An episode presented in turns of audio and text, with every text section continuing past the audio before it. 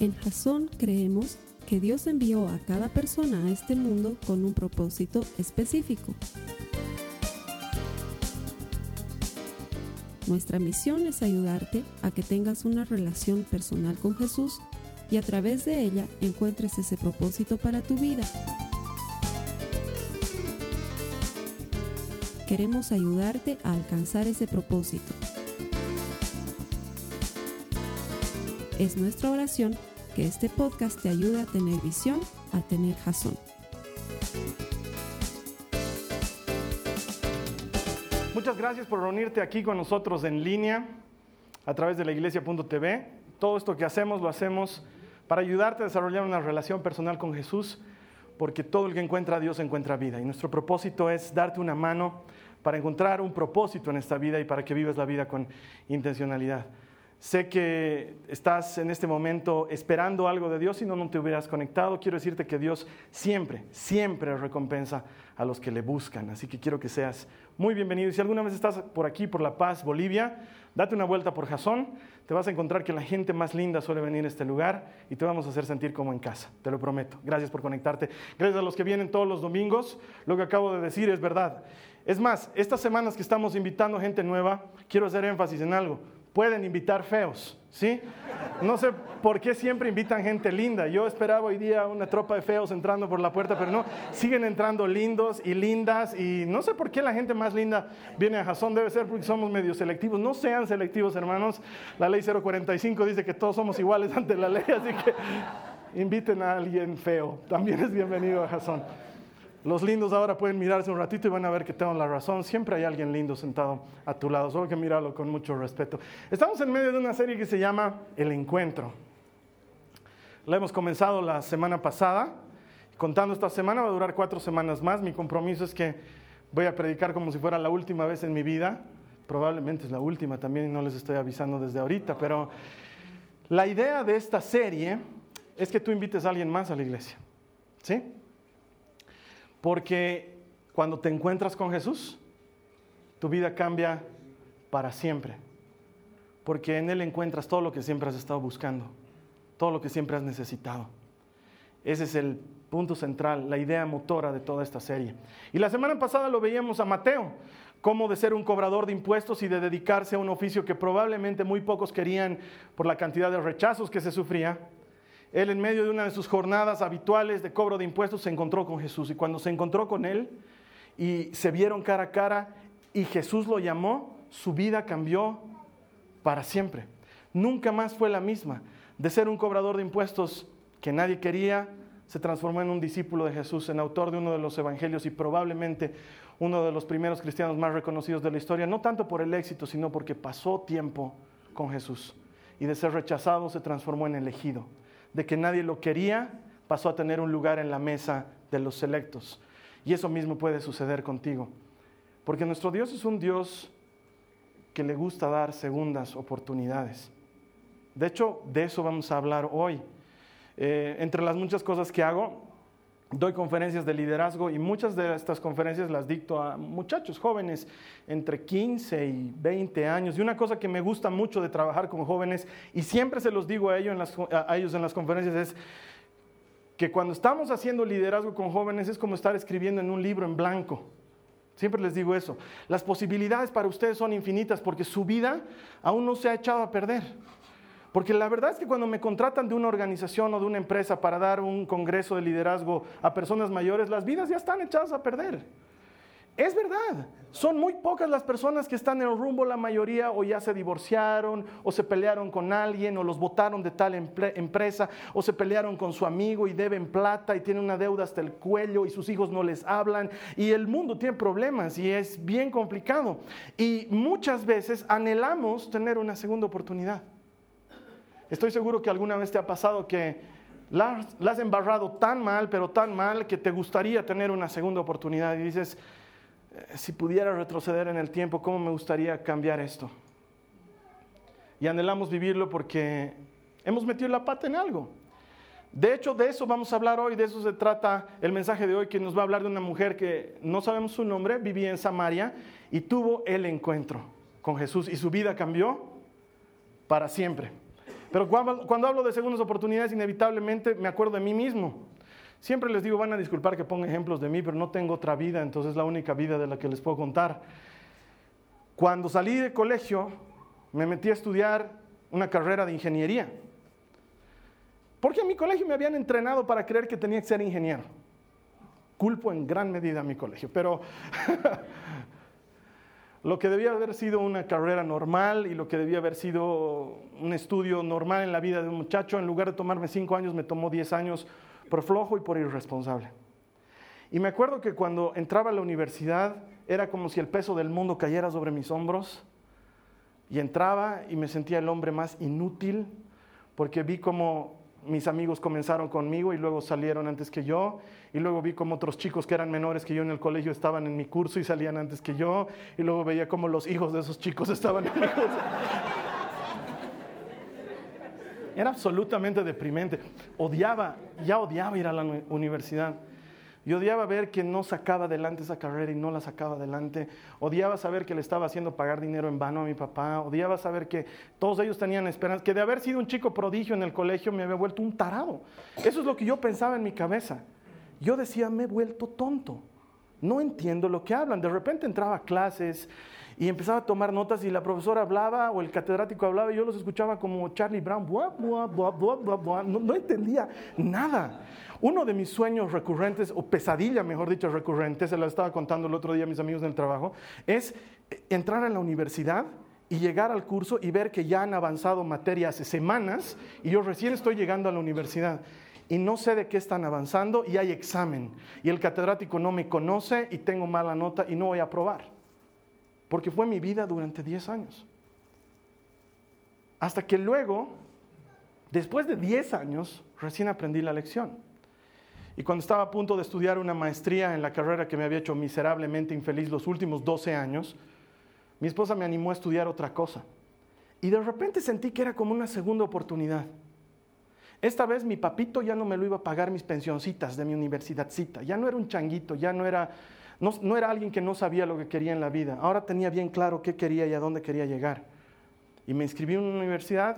Y esta universidad, como la mayoría de las universidades en Bolivia, si están en ley, ofrecía la graduación por excelencia, que esto significa que no tienes que tener ningún aplazo en todo tu historial académico. Entonces, mi esposa me dijo, aprovecha ahora, que estamos recién casados, que no tenemos hijos, que económicamente estamos estables porque somos dos y que tienes tiempo para estudiar y yo estoy dispuesto a apoyarte. Y me metí a estudiar una segunda carrera y no me perdí ni una clase, no falté a ningún examen, no dejé de entregar ningún trabajo estudié todo lo que tenía que estudiar, me amanecí haciendo los trabajos que me tenía que amanecer, esforzándome porque no quería hacer tesis, porque no podía darme el lujo de seguir perdiendo tiempo en mi vida. Y decidí salir por excelencia. Y cuando salí profesional de esta segunda carrera, mi promedio en la universidad en todos los años de carrera era de 98.5. Nunca antes habían registrado un puntaje de ese nivel. ¿Por qué? Porque me dieron una segunda oportunidad y supe aprovecharla. Y aún hoy sigo sintiendo que pago el precio de no haber hecho lo que tenía que hacer en mi primera carrera. Porque a la edad que tengo y haciendo las cosas que hago, probablemente podría estar más avanzado y más lejos. Y siento que todos los días pago ese precio. Entonces nunca desaprovecho la segunda oportunidad.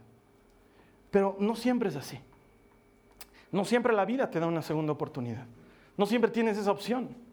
Y cuando no estás recibiendo esa segunda oportunidad que tanto quieres, porque la salud está deteriorada o el matrimonio se fue por la borda o esos amigos que eran amigos entrañables ahora no se hablan y se han jurado matarse el uno al otro y sientes que si las cosas cambiaran todo sería diferente, probablemente lo que estás necesitando es encontrarte con Jesús, que es el único que da segundas oportunidades y es el único capaz de restaurar lo que en un principio se ha dañado.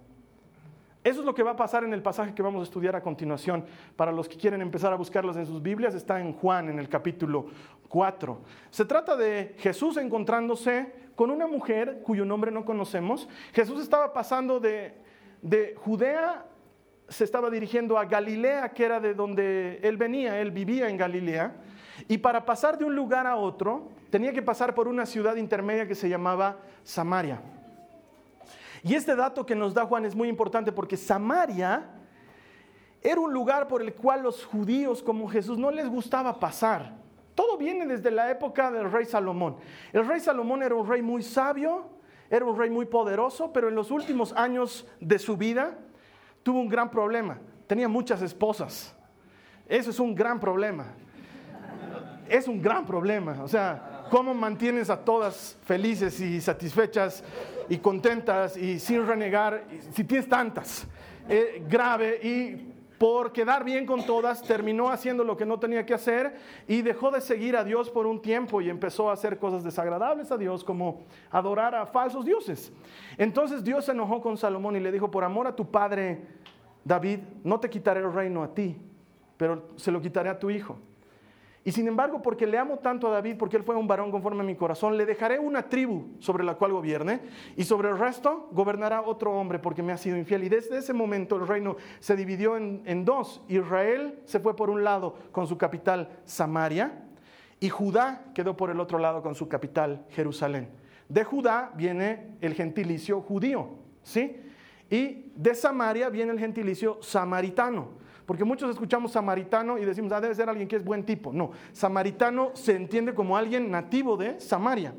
Y como hubo esa división, a partir de ese día se pelearon mal entre judíos e israelitas y aunque eran hermanos, se veían como enemigos.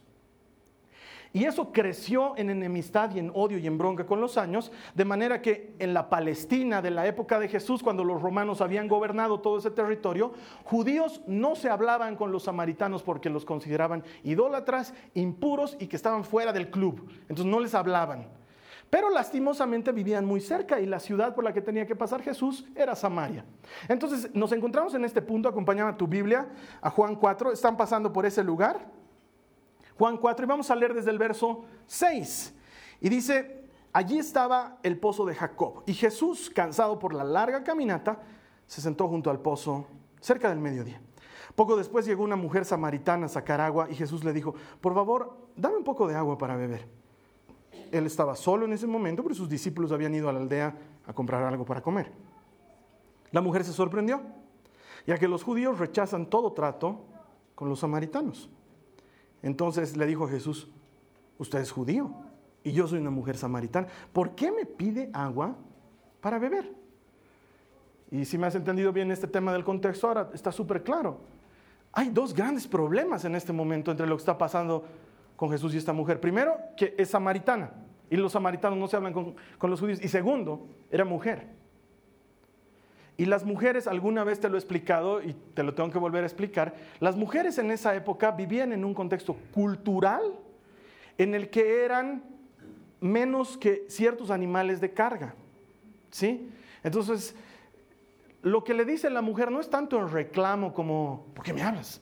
Sino más bien es hasta en un tono burlón y sarcástico de, un ratito, aquí también hay mulas y son judías, ¿por qué me tienes que hablar a mí, que soy samaritana? Digamos. Es, no me hables judío. No es tampoco que los samaritanos se sentían menos y se sentían excluidos. También se sentían como que judíos cochinos no me vengan a hablar, digamos. Entonces Jesús le dice, dame un poquito de agua y ella le dice, ¿estás hablando a mí? ¿Por qué me pides a mí?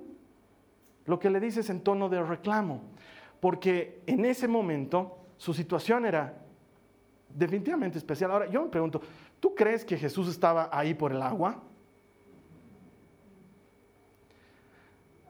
Si Moisés podía golpear una piedra y sacar agua, Jesús podía rasgar así un poquito el cielo y tranquilo.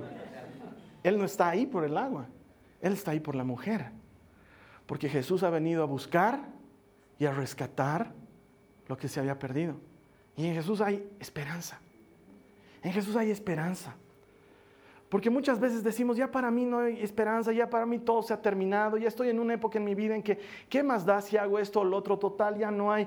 Esta mujer probablemente está en ese punto de su vida y cuando ella menos lo está esperando, su segunda oportunidad está empezando a perseguirla. Sería muy lindo que nosotros podamos perseguir esa oportunidad, pero en este caso es al revés totalmente. Y es la segunda oportunidad en los pies de Jesús que está persiguiendo a esta mujer. Porque cuando te encuentras con Jesús, tu vida cambia para siempre. Y en Él encuentras todo lo que has estado buscando. Ella en ese momento no tenía idea con quién acababa de encontrarse. Mira lo que sigue diciendo la Biblia. Verso 10. Jesús le contestó, si tan solo supieras el regalo que Dios tiene para ti y con quién estás hablando. Tú me pedirías a mí y yo te daría agua viva. Pero Señor, usted no tiene ni una soga ni un balde, le dijo ella. Y este pozo es muy profundo. ¿De dónde va a sacar esa agua viva? Además, ¿se cree usted superior a nuestro antepasado Jacob, quien nos dio este pozo? ¿Cómo puede usted ofrecer mejor agua que la que disfrutaron él, sus hijos y sus animales? La mujer sigue siendo sarcástica. Es, ah, ¿qué agua? ¿Qué agua me vas a dar? No tiene idea lo que Jesús le está ofreciendo. Él le dice, si supieras con quién estás hablando, te desesperarías por pedirme algo a mí y yo te lo daría y tu vida sería distinta para siempre. Pero obviamente la mujer no tiene obligación de saber con quién está hablando y le dice, ¿qué agua? No te inspita. Este pozo nos lo dejó, nos lo dejó. Te aclaro Jesús que soy tan como tú en esto. Nos lo dejó nuestro padre Jacob, nos lo dejó. Y de él bebieron sus animales y, y era un agua increíble. ¿Qué agua me puedes dar tú? ¿Qué agua te puede dar Jesús? Si no es el agua de hay esperanza para lo que sea que tú consideres perdido ahora. Jesús ha salido al encuentro de una mujer que probablemente en su concepción no necesitaba nada, porque uno de los grandes problemas de los humanos es que pensamos que no necesitamos ayuda, pensamos que todo está bien, cuando en realidad la mayoría de nosotros, no todos, pero una gran mayoría, disfraza un dolor oculto y una tristeza bien interna con una gran sonrisa por fuera. Y probablemente si les preguntara a cada uno de ustedes, me dirían, como me dicen, ¿cómo estás hermano? Bien, bien. Cuando dentro tuyo sabes que no todo está bien. Y es lo que le está pasando a esta mujer. No, no, no. Yo no necesito tu agua. No creo que tú seas mejor que Jacob. No me interesa lo que me estás ofreciendo. Pero Jesús viene a decirte esta mañana que hay esperanza para lo que sea que estés viviendo, que nada está perdido, que nada se ha ido de su control, que Él no se ha dormido, que Él no se ha distraído, que lo que estás viviendo te tenía que llevar a este momento para que Él te diga, hoy hay esperanza. Todavía hay mucho que puedo hacer. Y mientras estés vivo y mientras estés aquí, puedes estar seguro que Dios no ha terminado contigo. Él tiene algo todavía para ti. Hay esperanza porque lo que a Jesús le gusta es reordenar las cosas. Él tiene que restaurar lo que se ha quebrado y ponerlo en relación correcta con Él. Es importante que entendamos que incluso nuestra relación con Él está quebrada y rota. Y cuando te encuentras con Jesús, esa relación rota se pone en relación correcta con Él. Y Él ordena las cosas. Es como que debes acordarte de este pasaje, la adúltera que la encuentran en pleno adulterio y se la tiran a los pies de Jesús. El famoso pasaje en el que todos se preguntan qué estaba escribiendo Jesús en la arena. Ese pasaje, te debes acordar, ¿no? Ve una mujer, la encuentran en adulterio, se la tiran a los pies de Jesús y vienen y dicen, maestro, la hemos encontrado, ya sabes qué, estaba con ya sabes qué. Grave. Y la ley manda que la apedremos, pero no hemos querido apedrearla porque somos bien buenos.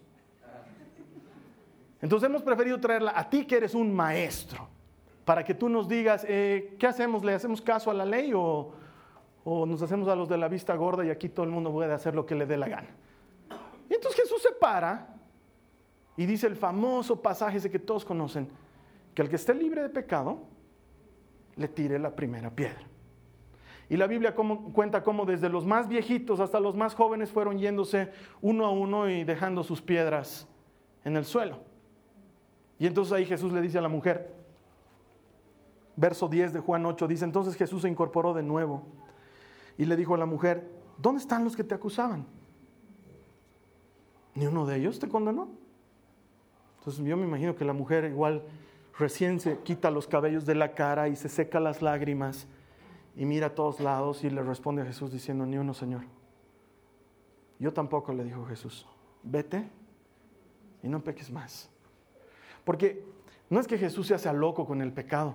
No es que agarra y dice, ya, nadie te ha condenado, yo no he visto nada, haremos de cuenta que nada ha pasado, seguí con tu vida libertina, hija. Mientras yo no me entere, vamos a estar todo bien. nos vemos el domingo. No, no funciona así con Jesús. No es que Jesús niegue el pecado, es que Jesús pone en orden las cosas.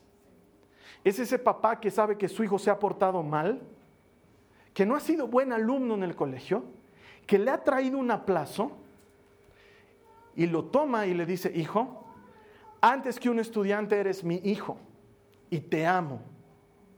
Vamos a trabajar juntos en ese aplazo y vamos a vencer juntos esa materia, pero por favor, ya no me estés jugando PlayStation todas las tardes. Ese es Jesús, el que te ama, que te perdona, que te limpia de tus heridas, te restaura, te devuelve nuevo al mundo, pero con un orden correcto te dice, esto te ha pasado por pecar.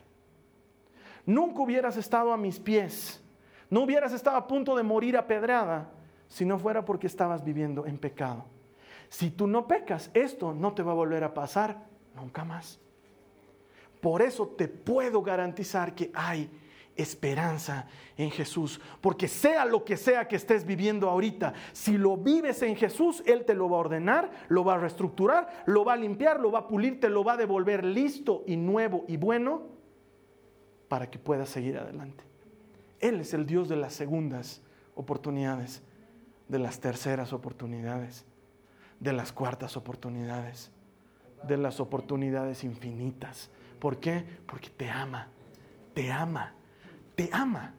No es como que Dios te ama y está en la Biblia, Él te ama de verdad. Él tiene que mover cielo y tierra para que en este momento tú escuches que Él te dice, te amo.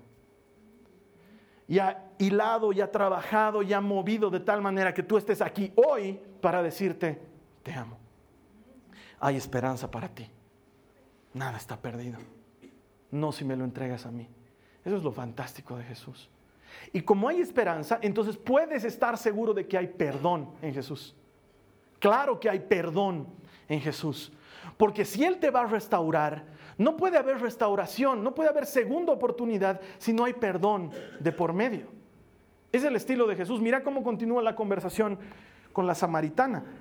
Juan 4, verso 13, le dice Jesús, Cualquiera que beba de esta agua de la que tanto te estás afanando, la del pozo, pronto volverá a tener sed. Pero todos los que beban del agua que yo doy no tendrán sed jamás. Esa agua se convierte en un manantial que brota con frescura dentro de ellos y les da vida eterna.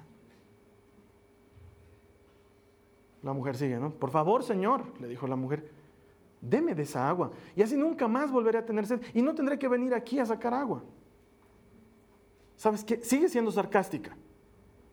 Sigue siendo sarcástica. Es, Jesús le está hablando de otra cosa y le dice, uy, me muero por tu agua. Dame esa, ahorita. ¿De dónde saco más baldes? Quiero, para guardar en mi refri. Quiero agua, agua, agua, agua. Me muero por tu agüita. Pero Jesús es el de los que pone las cosas en orden.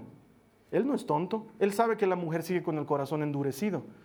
Y entonces la agarra por donde ella menos espera y le dice, ve y trae a tu esposo. Entonces como, es como esa gambeta del futbolista que lo deja descolocado al otro. Es como que te han estado hablando todo el rato de naranjas y de repente te salen con tornillos.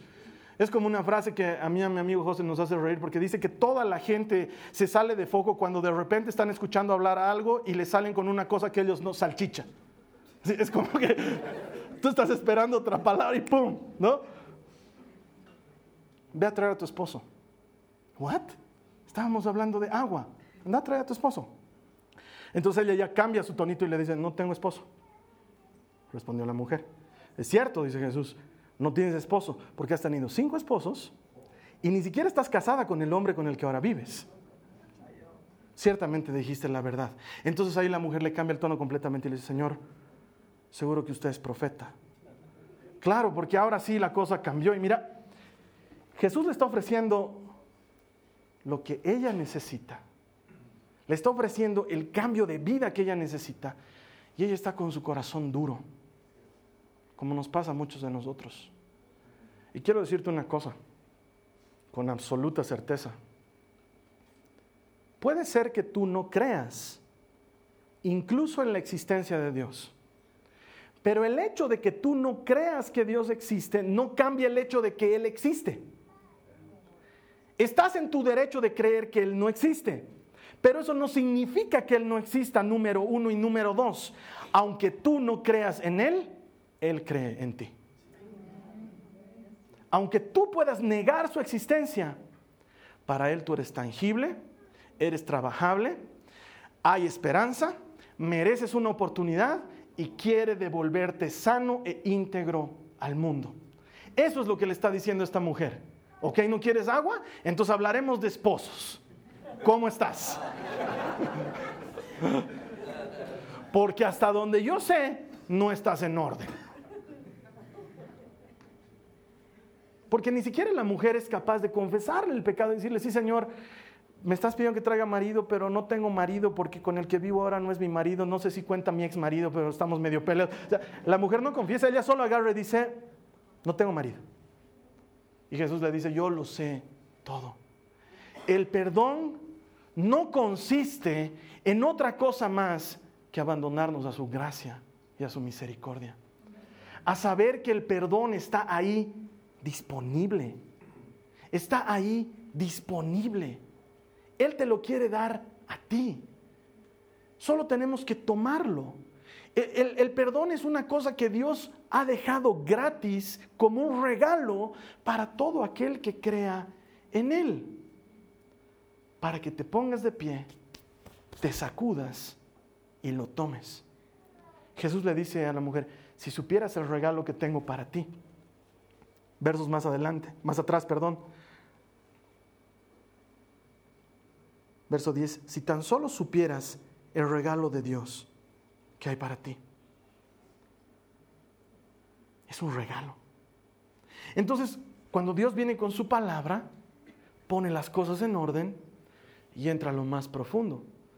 Y te ha debido pasar más de una vez cuando estás escuchando una prédica y sientes como si el predicador estuviera desnudando tu vida. Y tú dices, ¿de dónde sabe que tengo cinco esposos? ¿De dónde sabe que no vivo con...? Porque está hablando y parece que estuviera hablando de tu problema en específico. Es más, algunas personas vienen y me dicen, Carlos Alberto, quiero hablar contigo, pero no vas a decir esto en la prédica de algún rato. ¿eh? No, jamás lo utilizo como ilustración. Cuando utilizo una ilustración, pido permiso antes, siempre. Jamás utilizo algo a propósito es la palabra de Dios, que es como una espada de doble filo, que entra hondo y revela las intenciones del corazón y llega a lo más profundo y toca y a veces lastima, porque el pecado duele, porque engendra muerte. Y entonces Dios viene a ponerte en relación correcta con Él, de manera que tu vida mejore. Muchas veces ni siquiera es una prédica, estás escuchando una canción tranquilo y de repente el que está cantando entra hasta lo más hondo de tu alma y revela un cuarto oscuro. Porque Dios es Dios, Él puede hacer lo que quiera. Él no necesita un hombre, no necesita un predicador. Él puede hacer llegar su mensaje a ti cuando quiera y como Él quiera. Eso quiere decir que si tú estás pensando, ay, hoy día tenía que traer a una persona, justo está hablando de lo que yo quería que esta persona escuche, ¿tú crees que Dios está preocupado ahorita?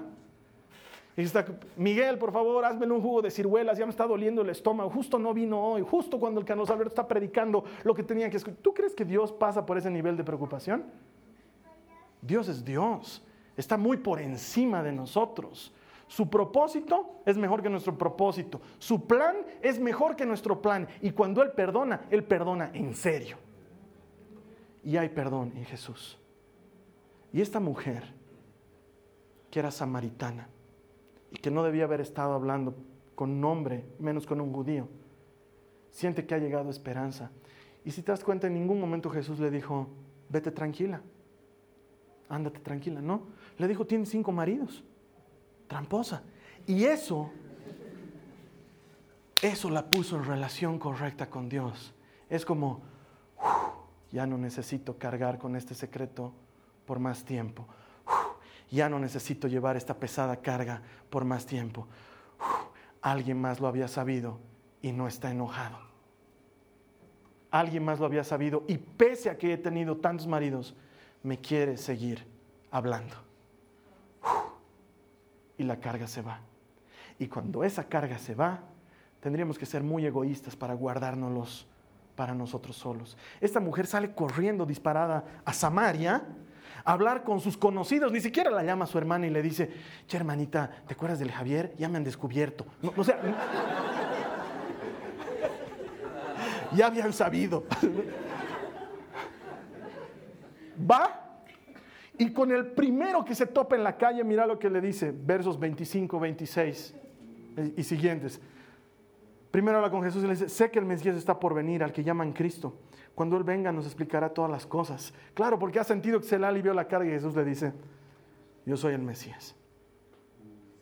Lo que tú estabas buscando está delante de tus ojos. Todo lo que siempre has necesitado está al alcance de tu mano. Entonces, verso 28, la mujer dejó su cántaro junto al pozo y volvió corriendo a la aldea mientras les decía a todos, o sea, con el primero que se topaba, vengan a ver un hombre que me dijo todo lo que he hecho en mi vida. ¿No será este el Mesías? Así que la gente salió de la aldea para verlo. Y versos más adelante la Biblia nos va a contar cómo todos los samaritanos lo invitaron a Jesús a quedarse en su aldea por muchos días y muchos fueron salvos gracias al mensaje de su palabra. Y uno tendría que ser muy egoísta de haberse encontrado con Jesús y no querer eso para alguien más. Y aquí esta samaritana no se lo dio a su familia, no se lo dio a sus hijos, no se lo dio a la persona más cercana que tenía con ella, no, se lo dio al primero que encontró. Es como que, que tú salieras este domingo de aquí de la iglesia y con el que te topes en la puerta le dijeras, nada está perdido, Dios te ama, hay perdón esperándote en la mesa. ¿Cuánta gente necesita eso? ¿Cuánta gente a la que el predicador no puede llegar, puedes llegar tú? Porque yo no trabajo donde tú trabajas, no me muevo por donde tú te mueves y no, no comparto con la gente que tú compartes, pero tú sí. Y tú puedes llegar a esas personas. Porque Dios está interesado en que todos se salven. Porque contrario a lo que dicen algunos amigos ateos, ¿qué clase de Dios de amor quiere mandar al infierno? ¿Quién dice que Dios quiere mandar al infierno? Dios quiere que todos se salven. El infierno es una consecuencia inevitable de una vida apartada de Dios. Él quiere que todos se salven. Él quiere que tus amigos se salven. Él quiere que tu pareja se salve. Quiere que tus hijos se salven. Quiere que tus enemigos se salven. Quiere que la gente que te odia y te persigue se salven. Él quiere hacerlo. Y quiere hacerlo contigo. No quiere hacerlo con otra persona. Ese es el espíritu de esta serie. No me importa tanto llenar una silla como cambiar una vida. Como que esa persona diga, hoy me encontré con Jesús y encontré que en Él hay esperanza y hay perdón y Él tiene todo lo que siempre he estado buscando. Cuando Pedro se puso a predicar, luego del día de Pentecostés y de haber recibido el Espíritu Santo, abrió las ventanas y empezó a predicar y se mandó una prédica increíble. La gente que estaba allá afuera le dijeron, ¿qué tenemos que hacer? Porque nos hemos dado cuenta que, que estamos mal. Y Pedro les dijo algo muy sencillo, arrepiéntanse y crean en Jesús. Es así de sencillo. Y esta promesa es para ti y para tus hijos y para los hijos de tus hijos y para los que están lejos y para cuantos Dios quiera traer a este lugar. La promesa es para todos. La promesa es para todos. Cuando te encuentras con Jesús, tu vida cambia para siempre. Entonces me niego a creer que una persona es cristiana y su vida sigue igual, porque probablemente no se haya encontrado con Jesús. Quizás sigas con problemas, porque no significa que los problemas van a pasar. Quizás sigas con necesidades y con el, con el zapato apretando y la soga en el cuello, pero te puedo garantizar una cosa. El zapato aprieta, pero tu, pues, tu pie se vuelve duro. Y la soga está en el cuello, pero tu cuello aguanta. Y cuando no tienes fuerzas, Dios aumenta las fuerzas del que no tiene ninguna. Y cuando piensas que no puedes levantarte del piso, sientes que te salen alas como las águilas. Y no es porque eres bueno, ni capo, ni increíble. Es porque Dios nunca da nada por perdido. Y cuando Él le pone su nombre a algo, esa vida cambia para siempre. ¿Qué pasaría si intencionalmente la siguiente semana traes a alguien a este servicio? Porque la siguiente, hoy hemos hablado de cuando una mujer ayuda a que X o Z desconocido tenga un encuentro con Jesús. Pero ¿qué pasa cuando ayudamos a que nuestros amigos conozcan a Jesús? La siguiente semana vamos a ver cómo hay salud, sanidad salvación cuando tienes un encuentro con Jesús. Eso lo vamos a ver la siguiente semana. Te voy a estar esperando en este mismo lugar. Te voy a pedir que hagas la invitación a otras personas. Hoy en día hacer invitaciones en Internet es muy fácil. Solamente tienes que compartir esto por Facebook o por Twitter o mandar un mail a alguien que probablemente está a kilómetros de distancia tuya, pero que necesita escuchar este mensaje. Invítalo. Estamos seguros que todo el encuentra a Dios encuentra vida. Gracias por haber compartido con nosotros esta noche. Que Dios te bendiga. Esta ha sido una producción de Jason Cristianos con Propósito. Para mayor información sobre nuestra iglesia o sobre el propósito de Dios para tu vida, visita nuestro sitio web www.jason.info. Allí encontrarás muchos recursos para animarte en tu relación con Dios, enseñanzas, nuestro blog, prédicas y mucho más. Te lo deletreamos www.jazon.info. También puedes visitarnos en nuestro sitio en Facebook www.facebook.com barra Que Dios te bendiga abundantemente. Muchas gracias.